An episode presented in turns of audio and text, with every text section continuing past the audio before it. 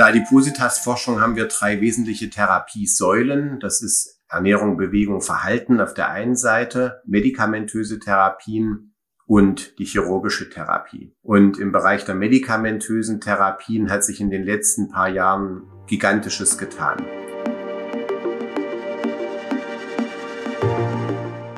Roton Diabetologie, der Podcast für ExpertInnen. Hier wird alles besprochen, was mit Diabetes zu tun hat.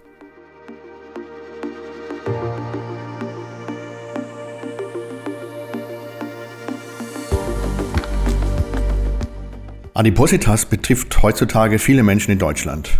Ganz egal, ob sie Diabetes haben oder nicht.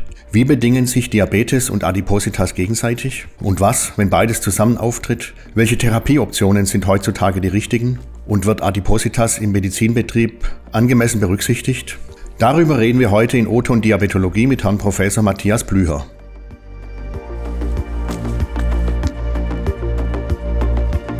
Er ist Diabetologe, Adipositas-Experte und Oberarzt am Universitätsklinikum Leipzig in der Klinik und Poliklinik für Endokrinologie. Professor Blüher leitet außerdem die Adipositas-Ambulanz für Erwachsene der Universitätsmedizin. Und er ist Professor für klinische Adipositas-Forschung an der Universität Leipzig. Seit 2019 ist er zudem Direktor des Helmholtz-Instituts für Metabolismus, Adipositas und Gefäßforschung in Leipzig, einem Institut des Helmholtz-Zentrums München. Seine wissenschaftlichen Schwerpunkte sind krankhaftes Übergewicht, die Funktion und Verteilung des Fettgewebes sowie Zusammenhänge zwischen Adipositas, Typ-2-Diabetes und anderen kardiometabolischen Erkrankungen. Mein Name ist Günter Nuber. Ich bin genau wie mein Kollege Jochen Schlabing Medizinredakteur der Matrix Deutschland. Zum Beispiel arbeiten wir beide gemeinsam an der Diabeteszeitung der Deutschen Diabetesgesellschaft und am Diabetesanker. Hallo Jochen. Hallo Günther. Jochen und ich berichten seit Jahrzehnten aus der Diabetologie. Und heute freuen wir uns sehr über unseren Gast. Herr Professor Blüher, wie geht es Ihnen und wo erreichen wir Sie denn? Ja, lieber Herr Nuber, lieber Herr Schlabing, ganz herzlichen Dank für die Einladung. Sie erreichen mich heute in Leipzig in meinem Büro. Ich bin quasi zwischen äh, einem Sprechstundentermin und einer Vorlesung. Also das passt heute wunderbar für unser Gespräch. Auch von meiner Seite herzlich willkommen, Herr Blüher. Können Sie in drei Sätzen beschreiben, woran es liegt, dass Adipositas derart zunimmt und die Zahl der betroffenen Menschen so deutlich steigt?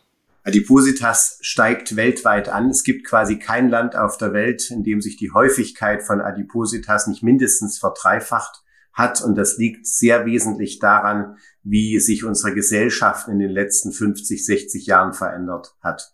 Sehr wahrscheinlich ist die Adipositas-Pandemie, wie wir sie auch häufig bezeichnen, im Wesentlichen getrieben durch die ständige Nahrungsverfügbarkeit, vor allen Dingen von energiedichten Nahrungsmitteln und dem geringeren Bedarf, täglich sich viel bewegen zu müssen, weil unsere Arbeits- und Lebenswelten einfach eher sitzend geworden sind und weniger körperlich aktiv nun kann ich aus eigener Erfahrung bestätigen, dass Sie selbst, lieber Professor Blüher, sich durchaus bewegen. Ich weiß nicht, ob Sie sich erinnern, aber wir haben mal gemeinsam in einem Fußballspiel in Schwerin gespielt. Aber wie ist das im Alltag bei Ihnen? Bewegen Sie sich? Treiben Sie Sport ausreichend? Ja, lieber Herr Nuber, ich erinnere mich auch noch sehr gern, wo wir gegen die alte Herrenauswahl, die im Mittel 20 Jahre älter war als wir, äh, leider Gottes sehr, sehr hoch verloren haben. Das zeigt schon, dass ich mich offensichtlich nicht genug bewege.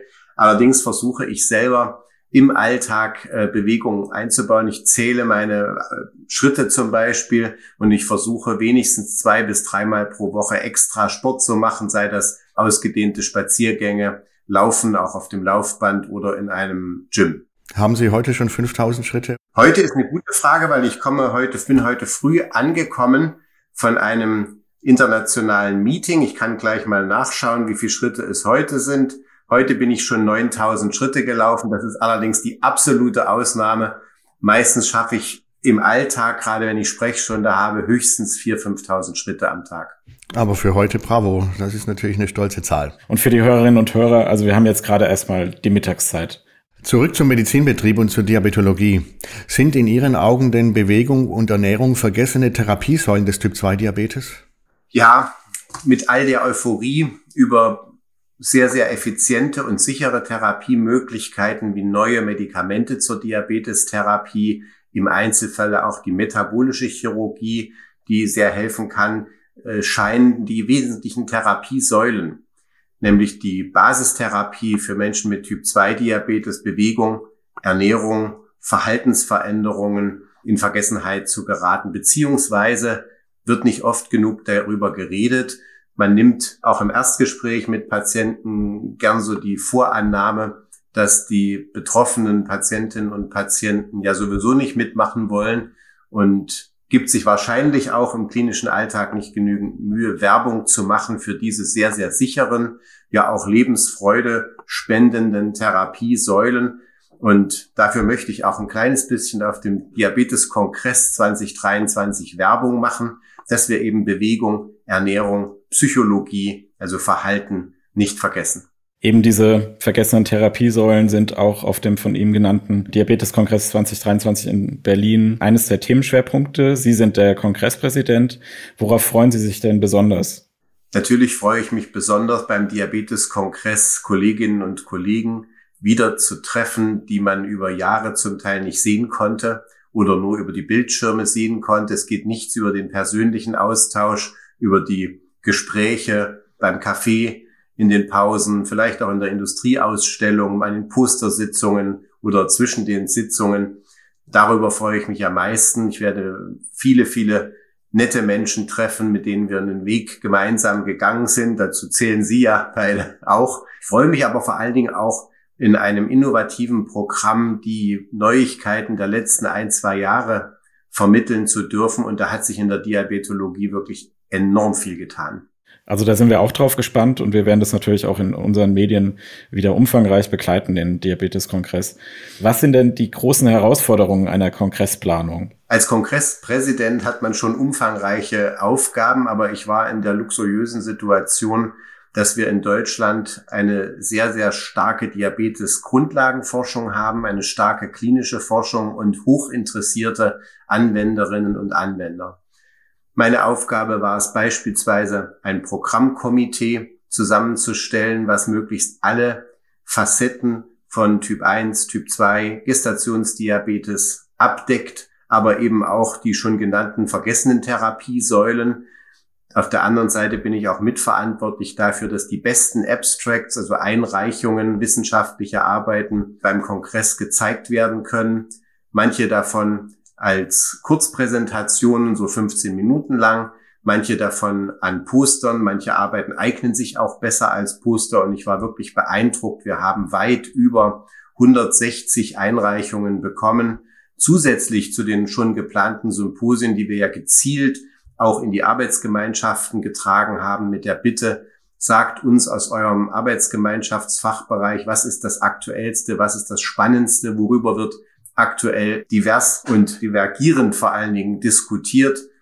Und das wollen wir versuchen beim Diabetes-Kongress in diesem Jahr abzubilden. Sie haben es ja eben schon in einem Atemzug genannt. Auch die Psychologie wird ja als vergessene Therapiesäule bezeichnet bei den Themenschwerpunkten des Diabetes-Kongress 2023. Ist die denn nicht aktuell stärker in der Diabetestherapie präsent als jemals zuvor? Ich denke, dass die Psychologie und die Unterstützung wirklich, wie Sie sagen, stärker als je zuvor präsent ist, aber nicht bei jedem und auch die zunehmend besseren Werkzeuge, die man bei der Verhaltensveränderung hat, sollten an den Mann und an die Frau gebracht werden beim Kongress. Und deswegen halten wir nach wie vor die Verhaltenstherapie als Therapiesäule, aber auch die psychologische Unterstützung speziell in den schwierigen Lebensphasen eines Menschen mit Diabetes, wo die Weichen gestellt werden für spätere Folgeerkrankungen, für enorm wichtig. Und ganz konkret, welche Rolle spielt denn eigentlich die psychologische Betreuung in der Adipositas-Therapie? Adipositas-Therapie ist sehr komplex. Wir reden über eine chronisch fortschreitende und immer wiederkehrende Erkrankung, wenn man nicht immer motiviert daran denkt, dass man seine Krankheit auch selber bekämpfen muss. Sobald ich locker lasse, kommt die Adipositas und der Schweregrad der Adipositas zurück. Deswegen sind hier Verhaltensänderungen, Änderungen des Lebensstils, wie man früher auch gern gesagt hat, häufig ohne psychologische Unterstützung nicht zu erreichen. Ich sage nicht, dass Adipositas eine Erkrankung ist, die primär durch psychologische Faktoren ausgelöst wird, aber sie wird definitiv verstärkt durch Dinge wie Stigmatisierung, Ausgrenzung, soziale Isolation, Arbeitsplatzverlust, schlechtere Lebensbedingungen, Funktionsverlust und auch die Selbstscham. Viele Patienten denken bei uns immer noch, Adipositas, daran bin ich ganz alleine selber schuld und kommen in diesem Schamgefühl zu uns in die Sprechstunde. Und meine erste Aufgabe ist es dann letztendlich zu sagen, es gibt medizinische Gründe, es ist eine Krankheit, an die wir nicht nur über Verhaltensänderungen rangehen sollten. Wie konkret kann es denn gelingen, also Ernährung und Bewegung in die Therapie von Menschen mit Typ-2-Diabetes und oder Adipositas einfließen zu lassen? Und vor allem auch zu welchem Zeitpunkt? Der Zeitpunkt der konservativen Therapie-Einführung kann nicht früh genug sein. Also bei Adipositas oder Prädiabetes ist das ja häufig schon vor Ausbruch von Begleiterkrankungen wie Bluthochdruck, Schlafapnoe-Syndrom, Gelenkfunktionsstörungen und anderen Dingen. Das heißt, das ist einer der ersten Therapiesäulen, die idealerweise niedrigschwellig vielleicht im Kindes- und Jugendalter, vielleicht auch durch Unterrichtsmaßnahmen in der Schule bereits vermittelt werden sollten. Wir nutzen natürlich basierend auf einem sehr, sehr starken und großen Team von Menschen mit Ernährungsexpertise, mit Bewegungsexpertise, aber auch Psychologinnen und Psychologen, die gesamte Bandbreite und bemerken auch, dass es das Team braucht. Das kann kein Behandler, keine Behandlerin allein lösen. Man braucht die entsprechenden Experten dafür.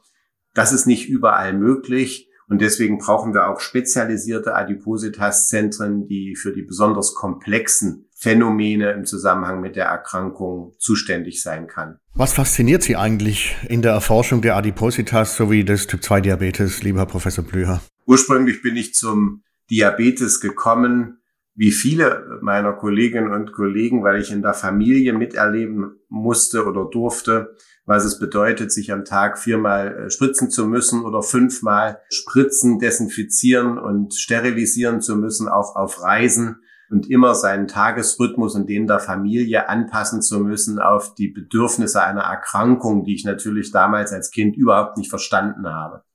Ich wollte also gern verstehen, was die Ursachen von Diabetes sind und wie man besser Typ 1 Diabetes mit besserer Lebensqualität äh, behandeln kann und Typ 2 Diabetes verhindern könnte oder wenn man es schon nicht verhindern kann, dann so therapieren, dass die betroffenen Menschen mit normaler Lebenserwartung und vor allen Dingen mit hoher Lebensqualität leben können. Wissenschaftlich fasziniert mich vor allen Dingen an der Schnittstelle zwischen Adipositas und Typ 2 Diabetes, dass sehr, sehr viele Mechanismen noch nur unvollständig verstanden sind. Es ist ein sehr komplexes Krankheitsbild.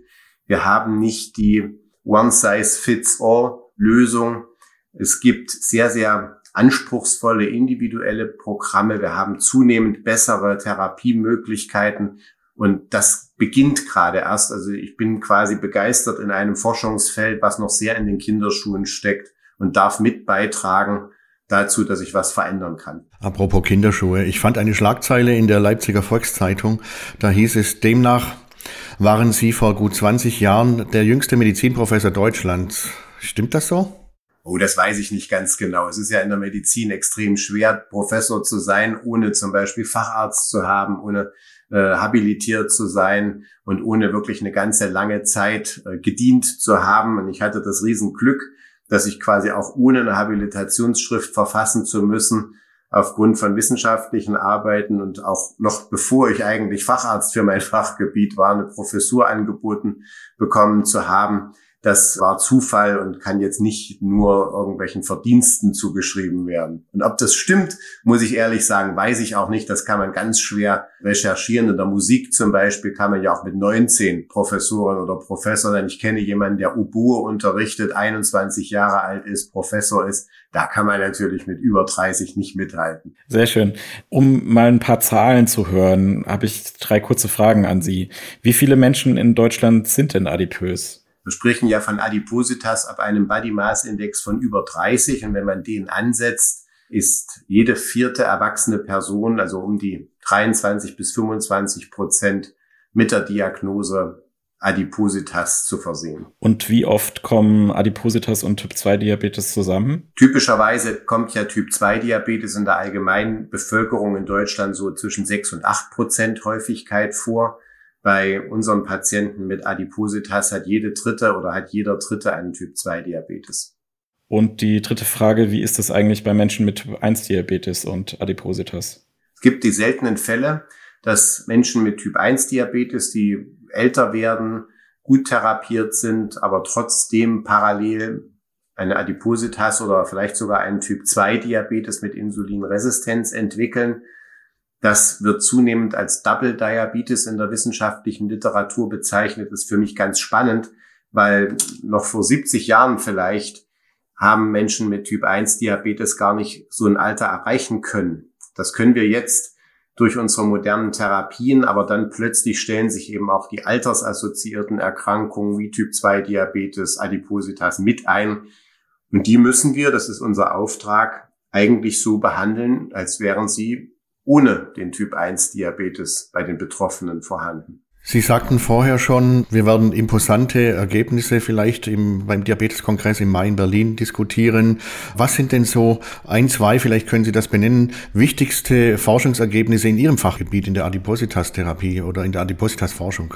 In der Adipositas-Forschung haben wir drei wesentliche Therapiesäulen. Das ist Ernährung, Bewegung, Verhalten auf der einen Seite, medikamentöse Therapien und die chirurgische Therapie. Und im Bereich der medikamentösen Therapien hat sich in den letzten paar Jahren Gigantisches getan. Bisherige Medikamente zur Gewichtsreduktion wie Orlistat, beispielsweise Naltrexon, Bupropion oder auch das Liraglutid, was man ja spritzen muss, haben so Gewichtsreduktionen im Mittel zwischen fünf, vielleicht acht Prozent möglich gemacht. Das ist schon gut, aber mit neuen Medikamenten wie dem bald zu erwartenden Semaglutid 2,4 Milligramm in der Adipositas-Indikation kann man im Mittel 17 Prozent vom Körpergewicht abnehmen. Und wenn man sich überlegt, dass das bisher nur durch chirurgische Eingriffe wie zum Beispiel Magenbandoperationen möglich war, dann sind wir nah dran, die Effektstärke bei der Gewichtsreduktion, die sonst nur Chirurgen geschafft haben, in der Zukunft mit Medikamenten zu erreichen. Semaglutid wird sicherlich nicht das letzte Medikament sein in der eskalierenden Therapie der Adipositas. Wir erwarten jetzt schon, dass ein ganz neues Therapieprinzip, was eben unter anderem auch von deutschen Forschern, Matthias Schöp sei hier genannt, entwickelt wurde, die dualen Inkretin-Agonisten Einzug halten und Tirzepatit ist ja zunächst für die Typ-2-Diabetes-Behandlung in den USA schon auf dem Markt, bei uns hoffentlich bald auch ist der erste Vertreter dieser Klasse und mit dem ist noch mal mehr an Blutzuckerverbesserung und Gewichtsreduktion zu erwarten im Vergleich zu allen bisherigen Medikamenten. Und das macht schon Hoffnung, dass wir zukünftig einer großen Breite von Patienten, die Diabetes und Adipositas haben, mit Medikamenten besser helfen können. Ja, an dem Thema werden wir natürlich dranbleiben. Das werden wir auch weiter, weiter begleiten. Das wird ja dann auch ein DMP Adipositas demnächst geben. Vielleicht werden auch die Medikamente da drin aufgenommen. Was lässt sich denn grundsätzlich mit einer individuellen Diabetestherapie auch bezogen auf die Subgruppen erreichen? Das Hauptziel, und das ist ja nicht neu, das hat ja äh, Jocelyn schon vor über 100 Jahren gesagt, ist natürlich die normnahe Blutzuckereinstellung, die Verhinderung von makro- und mikrovaskulären Komplikationen und der Erhalt der Lebensqualität und der individuellen Lebensziele. Und in diesem Zusammenhang glaube ich, dass wir durch eine individualisierte Therapie deutlich besser in der Zukunft auch ursachenbasiert therapieren können. Das konnten wir bisher nur bedingt. Wir hatten quasi den Insulinmangel bei Typ 2 Diabetes nicht früh genug mit Insulinersatz therapiert wir haben den rein Adipositas assoziierten Diabetes nicht früh genug vielleicht Chirurgen vorgestellt, um eine metabolische chirurgische Therapieoption auszuloten. Wir haben nicht das Portfolio an Medikamenten gehabt, die eben eine breite Wirkung nicht nur hinsichtlich der Blutzuckersenkung, sondern auch hinsichtlich der Gewichtsreduktion haben. Und damit haben wir einen großen Werkzeugkasten, mit dem wir oder aus dem wir Werkzeuge nehmen können, um ganz gezielt die zugrunde liegenden Probleme einzelner Menschen mit Diabetes besser angehen zu können. Die Subtypen, die Sie angesprochen haben, die kommen ja im Prinzip aus einer Arbeitsgruppe aus Schweden, die anhand weniger einfacher Parameter eine Einteilung in fünf Gruppen gemacht haben. Typ 1 Diabetes kommt drin vor. Eine Gruppe von Menschen, die so eine Zwischenautoimmune Erkrankung haben, die ähnlich dem Typ 1 ist, aber vielleicht auch ähnlich dem Typ 2.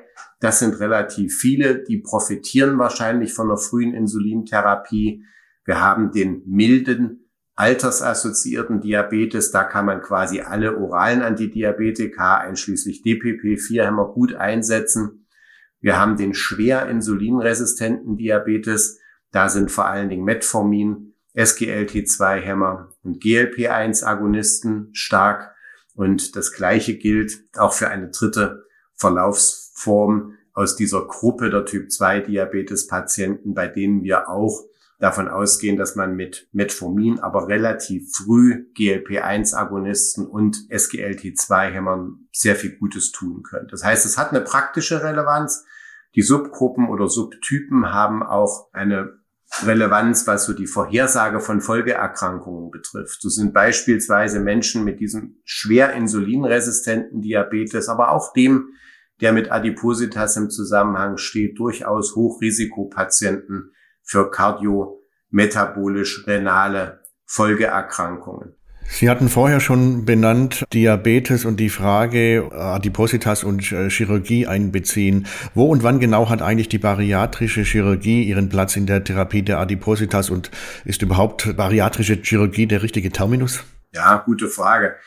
Früher hat man ja bariatrische Chirurgie gesagt wegen gewichtsmodulierender Chirurgie. Davon kommt man immer mehr ab, weil natürlich auch die Chirurgen erkannt haben, dass man nicht nur Gewicht reduziert, sondern eine Vielzahl von Folgeproblemen damit behandeln kann. Und man nennt das jetzt auch zunehmend metabolische Chirurgie. Auch da ist es so, dass nicht für jede Patientin oder für jeden Patienten Gleiches gilt. Es gibt also kein eskalierendes System für alle, wo man immer erstmal beginnt mit Diät und Sport, dann Medikamente vielleicht, dann Verhaltensprogramme und dann am Ende steht die Chirurgie. Es kann auch im Einzelfall andersrum laufen, dass der erste Therapieschritt die metabolische oder Adipositas-Chirurgie ist, wenn nämlich Menschen beispielsweise zu uns kommen, die einen Body Mass Index über 50 haben und in meiner Sprechstunde ist der mittlere Body Mass Index 54. Da bietet sich häufig an, erstmal mit einer solchen Maßnahme wie einer Operation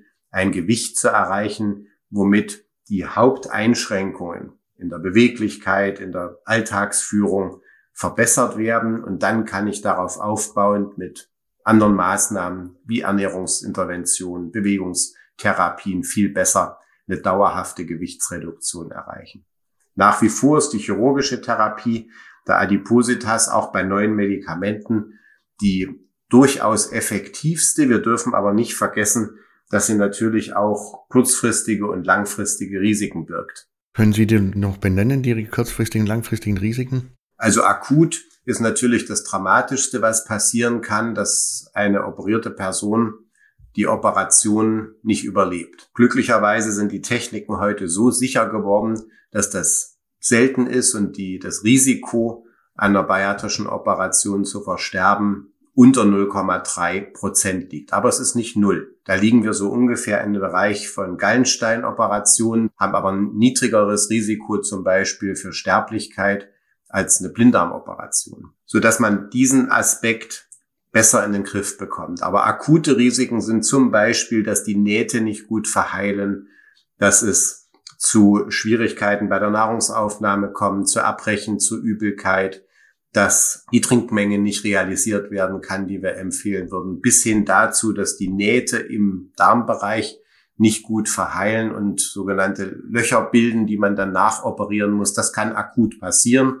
Auch Dinge wie Lungenembolien, die für andere Operationen auch als Risikofaktor bekannt sind, können nach einer Adipositas-Chirurgie auftreten. Ich selber kümmere mich sehr wesentlich um die langfristigen, und da reden wir über mehrere Jahre, Komplikationen und solche langfristigen Komplikationen sind Nährstoffmangel, Eiweißmangel, Mangel an Mineralien, Spurenelementen und Vitaminen, die dann zu Erkrankungen führen können oder Nebenwirkungen von Operationen. So ist beispielsweise beim Magenbypass sehr häufig, dass Menschen einen Eisenmangel entwickeln, auch eine Anämie entwickeln, dass Menschen bei starkem Gewichtsverlust auch depressiv werden oder Süchte entwickeln. Also das, was vorher vielleicht mit Essen kompensiert wurde, jetzt mit Alkohol ausgeglichen wurde. Oder eben auch das, was wir am besten medizinisch beeinflussen können, Mangelzustände wie Osteoporose oder Polyneuropathie. Das kann man durch ausreichende Vitamin- und Spurenelementgabe weitgehend verhindern. Das heißt also, das Ganze ist nichts für Menschen, die dann sagen, ich möchte mich jetzt operieren lassen, habe danach gar nichts mehr mit äh, Nachsorge zu tun, sondern die Menschen gehören ja weiter in, in Expertenhände. Nach einer Operation ist natürlich die Euphorie ziemlich groß, weil der anfängliche Gewichtsverlust besonders groß ist. Das darf aber, wie Sie schon sagen, Herr Schlabing, nicht darüber hinwegtäuschen, dass man eine lebenslange Nachsorge braucht, um eben diesen Folgeschäden vorzubeugen, um rechtzeitig Mangelzustände zu erkennen, um eine psychologische Begleitung möglich zu machen und vor allen Dingen auch um die drohende Gewichtswiederzunahme auch nach chirurgischen Therapien zu verhindern. Wir sind jetzt in der Lage, dass wir sagen können, 10 bis 20 Prozent unserer früher operierten Menschen mit Adipositas wünschen sich jetzt einen Zweiteingriff, weil das Gewicht zum Teil wieder zurückgekommen ist, selbst nach einer Operation. Während wir jetzt sprechen, hat sich übrigens meine Schrittzähleruhr gemeldet. Äh, los, Ausrufezeichen, sagt sie mir. Ich bin nämlich heute erst 4000 Schritte gegangen, Herr Plür. Aber immerhin. Mehr als ich sonst zu diesem Zeitpunkt. Kommen wir nochmal auf ein anderes Thema. Also, Sie sind, sind natürlich Leipzig sehr verbunden. Sie sind dort geboren, Sie haben dort studiert. Sie wirken jetzt beruflich. Für alle, die Leipzig noch nicht kennen, was macht aus Ihrer Sicht die Stadt aus? Heimat bleibt Heimat, glaube ich, das ist äh, klar. Ich kann mir auch gut vorstellen, an anderen Stellen zu arbeiten in der Welt. Ich war in Toronto, in Boston, in Melbourne, in Zürich in Köln. Also es ist nicht so, dass ich sozusagen an Leipzig festklebe, weil ich mich nicht aus über die Stadtgrenzen hinaus wegtraue. Aber was den Charme hier auch im Bereich Diabetes und Adipositas Forschung ausgemacht hat, dass wir ein unbeackertes Feld vor uns hatten, aber gleichzeitig auch im Deutschlandvergleich wahrscheinlich das Kollektiv oder die Gruppe von Menschen, die besonders stark betroffen ist. Der Nordosten Deutschlands hat ja deutlich mehr Probleme mit Adipositas-Prävalenz und mit Diabetes Typ 2 Prävalenz als andere Regionen in der Bundesrepublik, so dass also da allein schon der Bedarf sehr hoch ist. Und was mich auch gereizt hat, ist, dass in Leipzig zu der Zeit, wo ich da eingestiegen bin, sich auch Institute neu gegründet haben, wir Großprojekte vom Bundesministerium für Bildung und Forschung bekommen haben, ein sogenanntes interdisziplinäres Forschungs- und Behandlungs Zentrum und das durfte ich mitgestalten. Natürlich nicht allein. Und das macht natürlich Spaß. Also wenn man an was Neuem arbeitet, wenn man sieht, wie ringsrum nicht nur die Stadt aus einem tristen Grau in doch relativ bunte Szenen sich verändert und das Gleiche dann auch in seiner eigenen Arbeit passiert, das ist einfach sehr motivierend. Sie sagten eben schon, dass Sie auch in Boston waren, dort am Jocelyn, am berühmten Jocelyn Diabetes Center. Waren Sie sehr beeindruckt? Ich war beeindruckt davon, dass da fünf bis sechshundert hochqualifizierte Wissenschaftlerinnen, Wissenschaftler, Ärzte, Behandler, Diabetesberaterinnen, alle möglichen Fachgruppen, die sich um Menschen mit Diabetes kümmern, unter einem Dach forschen, sich einmal am Tag treffen, um die wirklichen Highlights von Forschung und Praxis auszutauschen. Man trifft Nobelpreisträger, man geht über die Straße und hat die führenden Gefäßforscher der Welt und Krebsforscher um sich herum. Man hat Zugang zu den besten Methoden der Grundlagenforschung. Man hat auch quasi kaum Limits, was so die Kosten für Forschung betreffen. Das war schon ein wahnsinnig spannendes Umfeld. Wenn Sie jetzt Werbung machen dürfen oder Sie dürfen jetzt mal Werbung machen für den Diabeteskongress, welche Veranstaltungen, Symposien, Workshops möchten Sie denn den Teilnehmenden besonders ans Herz legen? Also ich würde mich freuen, wenn zum Eröffnungstag zur Eröffnungsfeier möglichst viele unserer Kolleginnen und Kollegen dabei wären, weil dort schon das erste Highlight verkündet wird. Ich darf das heute hier noch gar nicht sagen, aber wir werden als einen der Eröffnungsredner jemanden haben aus Deutschland, der den berühmtesten amerikanischen Diabetespreis ein paar Wochen später bekommen wird und der ganz maßgeblich daran beteiligt war, dass wir bald schon duale Inkretin-Agonisten in Deutschland an die Patientin, an den Patienten bringen dürfen. Ein ganz klares Highlight. Weitere Highlights sind natürlich die Preisvorlesungen. Wir haben die diesjährigen Preisträger wieder sehr vorsichtig und gezielt selektiert. Und Sie werden sehen, wir haben eine ganze Bandbreite auch von den scheinbar vergessenen Therapiesäulen bis hin zu hochinnovativen Therapieverfahren da berücksichtigt und auch in Deutschland eben Menschen gefunden, die diese Therapien maßgeblich nach vorn gebracht haben. Sind fünf Punkte, zu denen es jeweils ein Highlight gibt und dann wird jeder sein eigenes Highlight herauspicken. Aber eins ist für mich, vielleicht müssen wir in Zukunft viel, viel früher, nämlich noch vor Manifestation des Typ 2 Diabetes intervenieren im Stadium des Prädiabetes. Das heißt, kommen wir eigentlich zu spät. Die drei Therapiesäulen, die scheinbar vergessen sind, hatten wir ja schon angesprochen. Aber auch die Subtypen in der Einteilung des Diabetes Typ 1, Typ 2, vielleicht gibt's auch noch mehr und haben die therapeutische Relevanz, beschäftigen uns sehr auf dem Kongress. Und ich bin auch sehr froh und auch stolz, dass wir mehr als sonst Forscherinnen und Forscher aus den Grundlagen Forschungsgebieten der Diabetologie gewinnen konnten. Und die haben natürlich mit Kurzvorträgen, mit Postern, aber auch eingeladenen Symposiumsbeiträgen dort eine hohe Sichtbarkeit und bringen auch, glaube ich, andere Menschen, die noch nicht so weit sind und sich noch nicht dafür entschieden haben, Diabetesforschung zu machen, auf den richtigen Weg, nämlich dass Adipositas Diabetesforschung ein großes Zukunftsgebiet mit viel, viel Potenzial ist. Na, das macht doch alles Lust. Heutzutage spielt bei Kongressen aber auch die nachhaltige Ausgestaltung eine Rolle. Was geschieht denn dafür beim Diabeteskongress 2023? Wir haben verschiedene Konzepte, den Kongress nachhaltig zu gestalten. Das betrifft zum Beispiel eben auch die Möglichkeit einer Teilnahme an den, an den Bildschirmen, ohne sozusagen Fahrtkosten zu verbrauchen. Wir bemühen uns, was so Materialien betrifft, die beim Kongress eingesetzt werden, auf Wiederverwendbarkeit zu achten. Wir recyceln sozusagen auch innerhalb der Deutschen Diabetesgesellschaft und nutzen da alle Möglichkeiten aus. Wir achten darauf, dass das Programm so gestaltet ist, dass Rednerinnen und Redner mit, mit weiten Wegen eben auch Möglichkeit haben, sich online über den Bildschirm zum Kongress dazu zu schalten und wir eben auch als Zuhörende die Chance bekommen, nach Amerika einen Blick zu werfen, auch Australien oder in andere Regionen der Welt. Wer Leipzig kennt, kennt auch den Auerbachskeller. Jetzt kommt also die Gretchenfrage.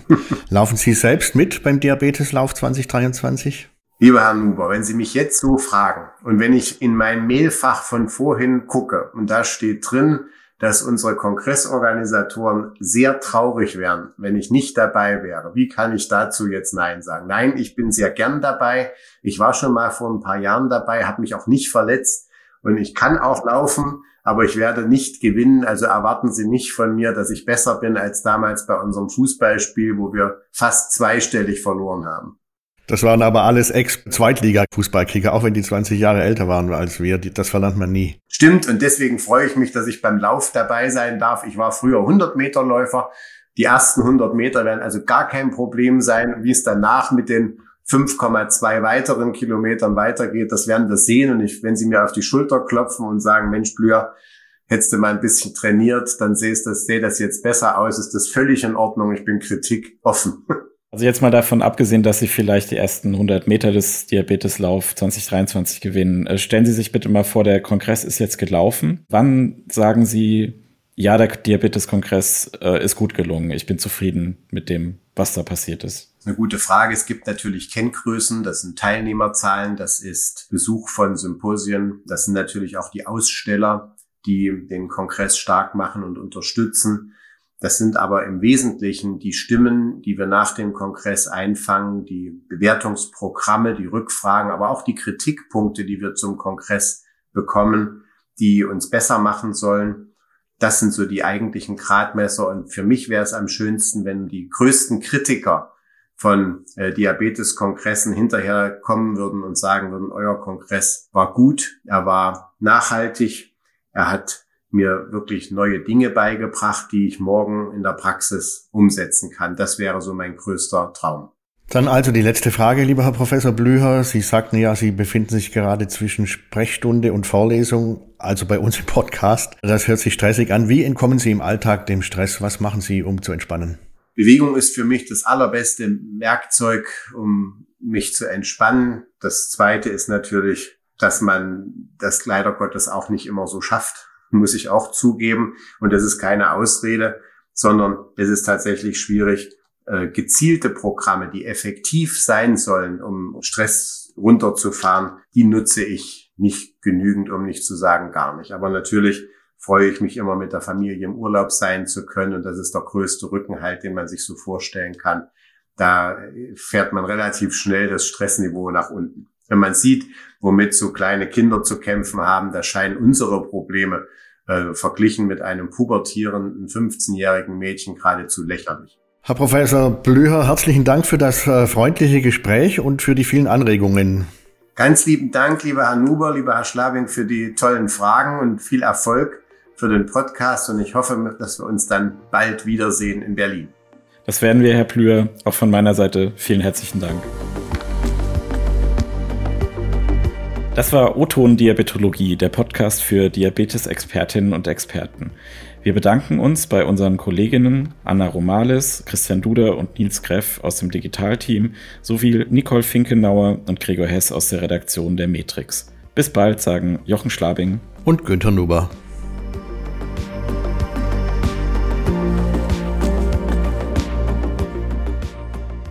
Das war O-Ton Diabetologie, der Podcast für Diabetesexpertinnen. Dieser Podcast richtet sich an Diabetesteams sowie Medizinstudierende und Interessierte.